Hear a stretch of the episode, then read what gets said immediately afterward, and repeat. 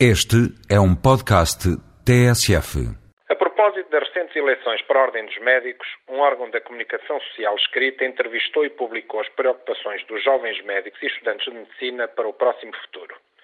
Sem surpresa para a Ordem, mas talvez com alguma surpresa para os jornalistas e população, o espectro do desemprego é o que mais preocupa os jovens médicos. Parece um paradoxo quando existem listas de espera em algumas especialidades e cidadãos sem médico de família. Talvez já não pareça estranho se recordarmos que Portugal tem um rácio de médicos por mil habitantes semelhante à média europeia, na ordem dos 3,32 por mil, enquanto a Alemanha e França têm 3,37 por mil e Espanha 3,30 por mil. Quer isto dizer que, em termos estatísticos, não há falta de médicos em Portugal. O que há é falta de organização e gestão competente do Serviço Nacional de Saúde da responsabilidade de sucessivos governos. Por outro lado, um estudo realizado pelo Grupo de Missão para a Saúde, considerando o número clausos anual de 1175 a partir do ano de 2005 até 2021, demonstrou que o número de licenciados em medicina ultrapassará em 6.350 o número de aposentados neste intervalo de tempo.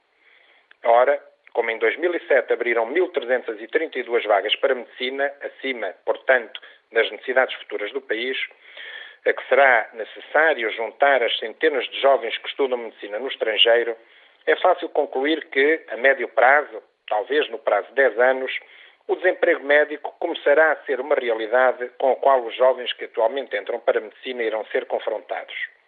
Será bom haver médicos a mais? Não.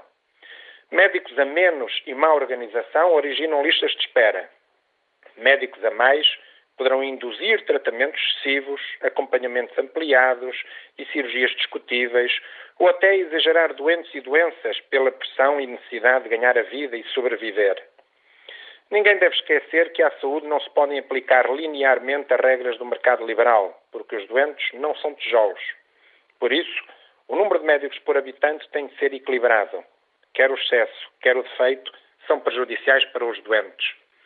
É por estas questões que a Ordem dos Médicos, tal como há alguns anos chamou a atenção para a falta de médicos que atualmente se verifica, não tendo sido devidamente ouvida, agora também começa a chamar a atenção para a necessidade de não se continuar a aumentar o número de vagas. É bom recordar que a excessiva redução do número de clausos para a medicina foi uma medida económica de anteriores governos e não uma imposição corporativa dos médicos. De facto, dizem os manuais de economia da saúde que a melhor forma de reduzir a despesa em saúde pelo lado da oferta é o número clausos redutor do número de médicos. No passado, o Estado impôs números clausos mínimos para diminuir artificialmente a despesa na saúde. Injustamente, os jovens médicos acusam a Ordem dos Médicos de nada fazer para evitar o futuro desemprego médico, tal como atualmente já há desemprego na enfermagem e enfermeiros a trabalhar a 3 euros a hora, o que coloca em risco a qualidade do seu trabalho. A Ordem dos Médicos chama a atenção para os problemas, mas não tem, nem nunca teve, o poder de definir o número clausos, que é da responsabilidade governativa.